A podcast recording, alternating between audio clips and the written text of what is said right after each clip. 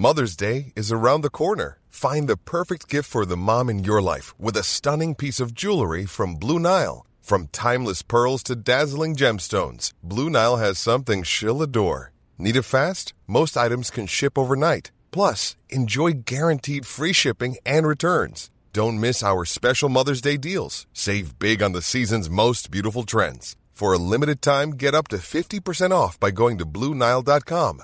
That's Bluenile.com. Escuchas. Escuchas. Escuchas un podcast de Dixo. Escuchas Fuera de la Caja con Macario Esquetino.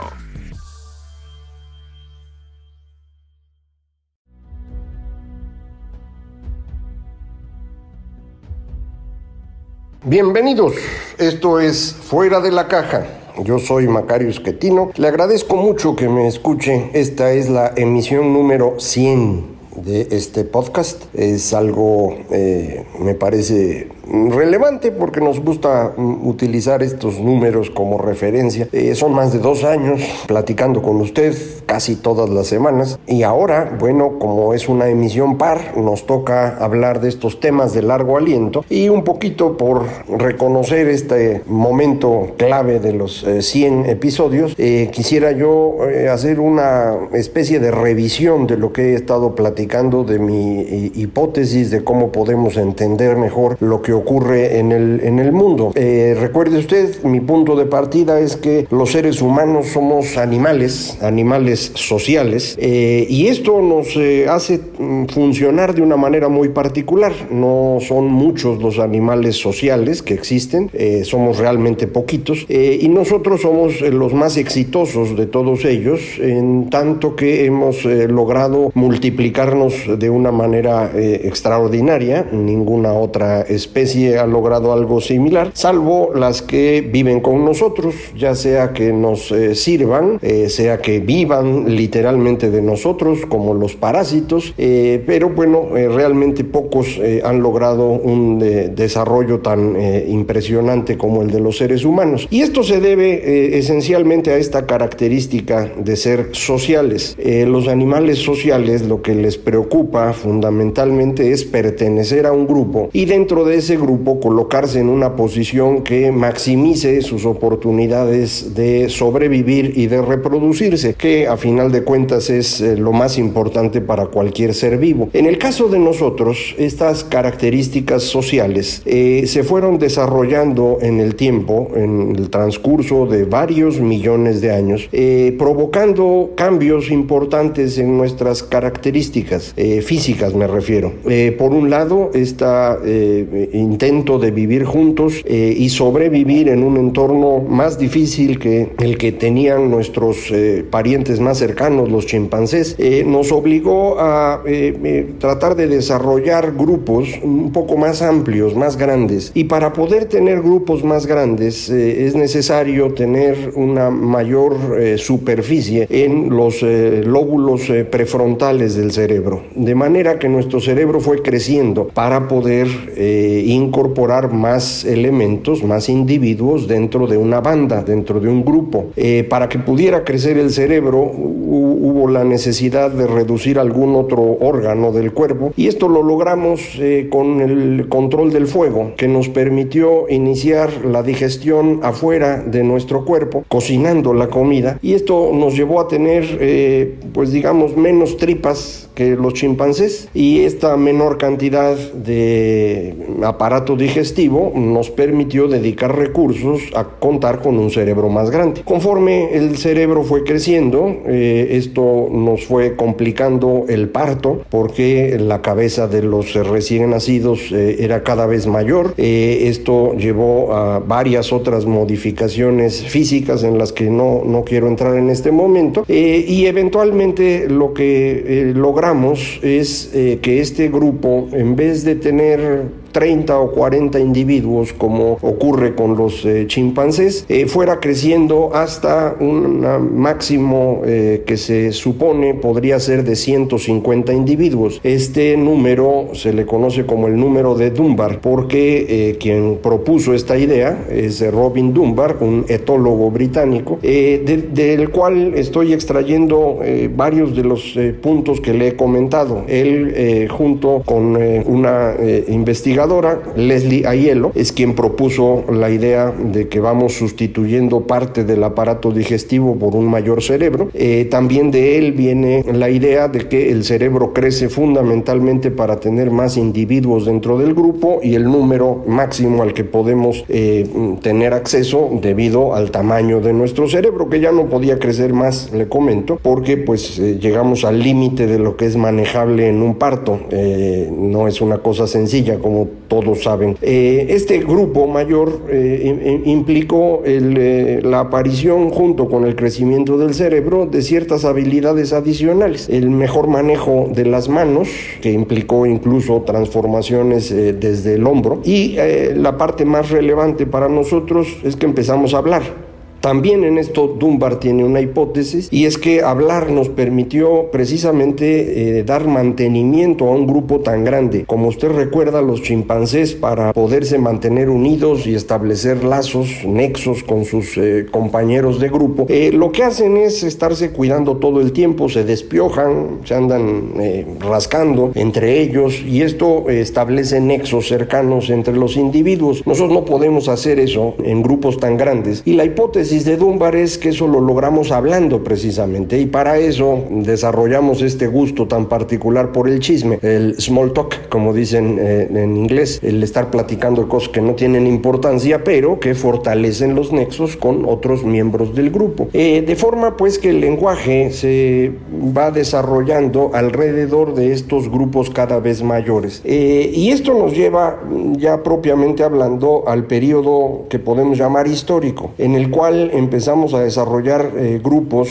que empiezan a superar el límite que Dunbar establece. Y esto significa que eh, para poder romper esa barrera de 150 individuos, se hace necesario contar con algún mecanismo que nos ayude a evitar los abusos al interior del grupo. El problema de vivir en, en una sociedad, en un grupo social para cualquier animal, es que alguno de los eh, miembros del, del grupo pues se dedique a comer de lo que los demás producen y, no aporte nada. Y esto eventualmente puede destruir la capacidad de la sociedad entera. Eh, para evitar esto, eh, el, ser humano durante mucho tiempo eh, estuvo, según supone Chris Bem en, en, su libro Moral Origins, lo que hicimos los seres humanos durante mucho tiempo fue ir eliminando a los individuos más perniciosos dentro del grupo, aquellos que querían vivir sin trabajar, los gorrones o como se dice en inglés, los free riders, eh, pero también a los abusivos, aquellos que eh, le quitaban recursos a otros, aprovechando su tamaño, su mayor capacidad de generar violencia. Eh, y Bem afirma, los seres humanos nos fuimos domesticando solos, a nosotros mismos, eliminando a este tipo de personajes. Y esto, insisto, nos permite ir construyendo estos grupos cada vez mayores, pero no podemos superar esta barrera de los 150 individuos de forma natural. Así que lo que hicimos fue aprovechar esta cosa que habíamos desarrollado de manera simultánea, el lenguaje, para empezar a construir eh, herramientas culturales que nos permitan vivir en grupos mayores. Y estas herramientas culturales son cuentos, modelos de la sociedad que nos permiten darle sentido a la vida en grupos más grandes. Eh, todos estos cuentos, desde el inicio hasta hace muy poco tiempo, se desarrollaron alrededor de la idea de la existencia de algo sobrenatural que nos ayuda a eliminar a los personajes perniciosos, sea los gorrones o los abusivos. Eh, estos personajes sobrenaturales eh, aparentemente mm, inician en una relación cercana con los animales a través de lo que ahora llamamos chamanismo. Eh, hay creencias chamánicas que creo que puede más o menos mostrarse desde hace 50 mil años y sobre esto hay varios estudios, todos son hipotéticos científicos, es muy difícil poder probar algo como lo que le estoy comentando, pero son eh, argumentos bastante razonables que nos permiten construir esta eh, hipótesis más grande. Eh, esta creencia en, estas, en, en el mundo de los animales, en esta otra dimensión chamánica, eventualmente se convierte en la adoración de los antepasados cuando a un grupo humano se le ocurre colocar en esa dimensión de los animales a alguno de sus muertos, como un personaje que va a cuidar desde esa otra dimensión, desde el más allá, si usted gusta, el funcionamiento de la sociedad de la que formaba parte. Este grupo que crea esta idea, los natufianos, eh, de una región que hoy forma parte de Israel, eh, van a, a cambiar el mundo, porque a partir de ese momento empezamos a vivir en grupos mayores a 150 individuos que podían mantenerse en un mismo lugar. Al mantenerse en un mismo lugar, esto les permite entender mucho mejor eh, el comportamiento de las plantas y los animales y desarrollar muy rápidamente eh, la agricultura y la ganadería. Esto que le estoy comentando ocurre hace 15 mil años. Poco después de ello, es decir, dos mil años después, eh, ocurre este periodo muy frío que se llamó el Junker Freeze, que es un periodo, no edad de hielo, pero sí un periodo muy, frío durante prácticamente mil años. Y al término de este, hace 12 mil, empieza eh, propiamente hablando la agricultura. Eh, esto es muy importante entenderlo. Primero hay cambios en las ideas y después hay cambios en, las, en la forma que producimos. Esto es importante porque desde los tiempos del señor Marx eh, hay la creencia generalizada de que son los cambios en la forma de producir lo que altera todo el resto de la sociedad. Es una idea errónea y el problema es que no solo es errónea, sino que está muy difundida y durante mucho tiempo todos los que estudian el funcionamiento de la sociedad han insistido en ello y, pues ha ido llegando tarde o temprano a callejones sin salida porque es una idea equivocada. Es al revés primero van las ideas eh, y este cambio que los natufianos logran construir es lo que va a permitir que una sociedad pueda producir excedentes de alimentos sin que esto lleve a la destrucción de la sociedad a través de los gorrones y los abusivos. Eh, el, control de gorrones y abusivos es más importante que la producción y esto se logra con estos eh, cuentos, insisto, alrededor de los antepasados que van cambiando paulatinamente se van haciendo más poderosos en la imaginación y se convierten en lo que nosotros llamamos dioses. Eh, la combinación de distintas eh, pequeñas comunidades, cada una con su dios local, va a ir creando estos grandes panteones politeístas que tanto eh, reconocemos del pasado y que llamamos mitología.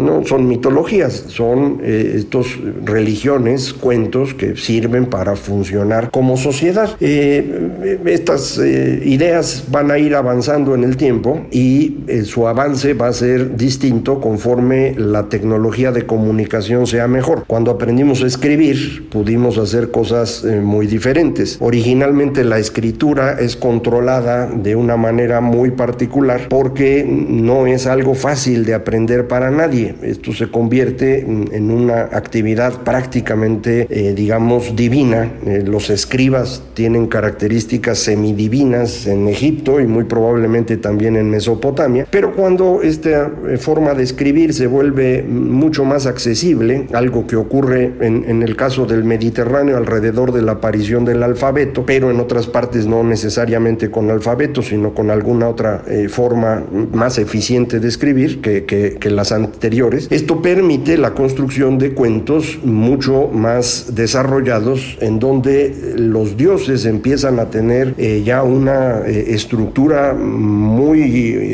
desarrollada, muy profunda, con grandes eh, poderes, con eh, toda una historia, eh, que usted probablemente reconocerá alrededor de lo que nos ha llegado, por ejemplo, de, los tiempos de Grecia. la Ilíada, la Odisea, la Teodicea, todas estas escrituras tienen que ver con la, el avance, la evolución, digámoslo así, de estas figuras divinas que le van dando sentido a la vida social y que permiten sociedades cada vez más grandes. esta es la parte relevante del asunto. Eh, si los natufianos nos permiten romper la barrera de los 100, 150 individuos eh, y la escritura inicial nos permite construir eh, ciudades de 10.000, bueno, con esta escritura más fluida y más eficiente empezamos a construir ciudades de más de 100.000 personas, como fue el caso, por ejemplo, de Alejandría, que llega a tener 300.000 habitantes en el siglo II antes de Cristo, o incluso Roma, que llega a tener más de un millón de, habitantes. Evidentemente, para lograr eso necesitan ciertas eh, construcciones productivas eh, especiales. Eh, Alejandría puede tener 300 mil habitantes porque el Nilo produce un excedente espectacular de trigo y de eso pueden vivir todos. Y Roma puede tener un millón de habitantes porque el imperio romano se queda con el Nilo y con muchas otras fuentes productivas de cereales y esto es lo que les permite desarrollar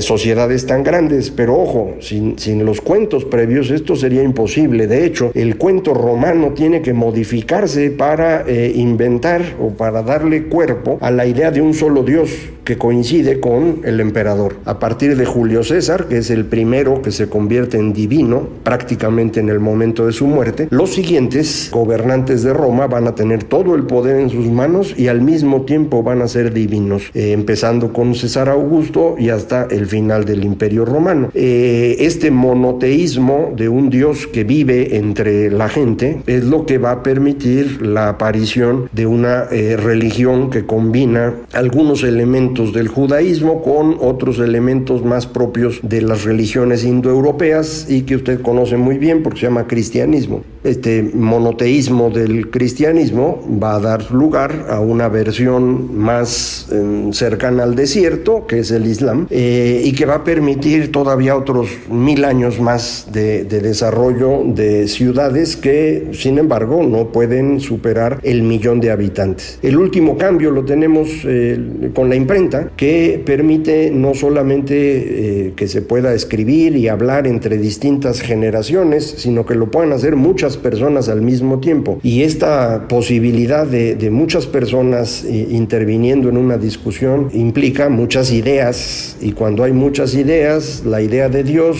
es nada más una de ellas, no es la única ni la más importante. Y a partir de la aparición de la imprenta empezamos a tener la caída de Dios. Eh, lo vamos destruyendo paulatinamente en ciclos que hemos tenido en los últimos 500 años, que no han sido sencillos, como tampoco lo fueron los anteriores, pero que nos van permitiendo eh, ya construir eh, grupos mucho mayores al millón de individuos, fundamentalmente porque la idea ahora ya no depende de un Dios en el que todos crean, sino depende de una cosa igualmente sobrenatural, que le llamamos el pueblo. Eh, y alrededor de este pueblo que hace un acuerdo básico que llamamos contrato social, podemos tener grupos muy grandes de personas viviendo en un solo lugar. Eh, a esto pues hay que irle sumando capacidades tecnológicas, pero estas van surgiendo en el tiempo. El asunto no es que la tecnología se genere, el asunto es cómo incorporo la tecnología a la vida social. Eso es lo difícil, eso es lo que ahora llaman innovación. Eh, y bueno, esta innovación requiere de un cuento que le dé cabida a estas ideas nuevas. Eh, estos eh, cuentos que construimos alrededor de la imprenta y después de la versión rápida de la imprenta, que son los periódicos, eh, se modifica por completo en el siglo XX con la aparición de los medios masivos de comunicación, que nos regresan al discurso unilateral. Cuando se escribía, uno escribe y los demás leen de manera que se puede imponer una idea y por eso la idea de Dios se vuelve tan útil en esos tiempos. Cuando tenemos una imprenta donde muchos escriben y muchos leen, le decía yo, la idea de Dios ya no es tan buena. Con los medios masivos de comunicación donde uno habla y todos los demás escuchan, regresamos a la posibilidad de tener una eh, explicación única, nada más que ya no había Dios. Entonces lo que hicimos fue construir estas religiones laicas del siglo XX, todas muy dañinas, el comunismo, el fascismo, el nacionalismo. Y, hoy estamos entrando en este último proceso, último me refiero a más reciente, que son las redes sociales. en donde todos hablamos, todos escuchamos, hay una pluralidad de ideas impresionante y esto está rompiendo lo que sabíamos hacer en el siglo XX y por eso estamos angustiados todos y sufrimos y no sabemos qué hacer y por eso andamos eligiendo dementes para que gobiernen. Pero esto también se va a acabar, como todo se ha acabado y de hecho lo que ya se acabó es este podcast. Eh, esto intenté hacer hoy es eh, un resumen de lo que hemos estado platicando en muchos de estos eh, emisiones de, de largo aliento. Espero que haya sido útil para usted si es la primera vez que lo escucha o si, si ya ah, me ha hecho el favor de escuchar en otras ocasiones, que le haya ayudado a, poner todo en contexto, para que a partir de este momento, en los siguientes eh, emisiones pares, eh, podamos ir construyendo ahora en qué dirección vamos en esta nueva década que nos ha ayudado a iniciar el bicho.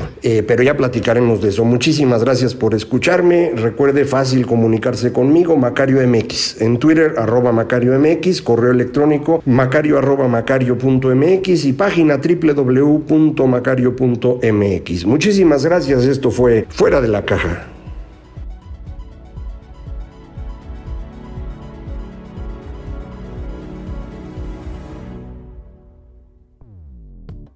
Dixo presentó Fuera de la Caja con Macario Esquetino. La producción de este podcast corrió a cargo de Verónica Hernández. Coordinación de producción, Verónica Hernández. Dirección General, Dani Sadia.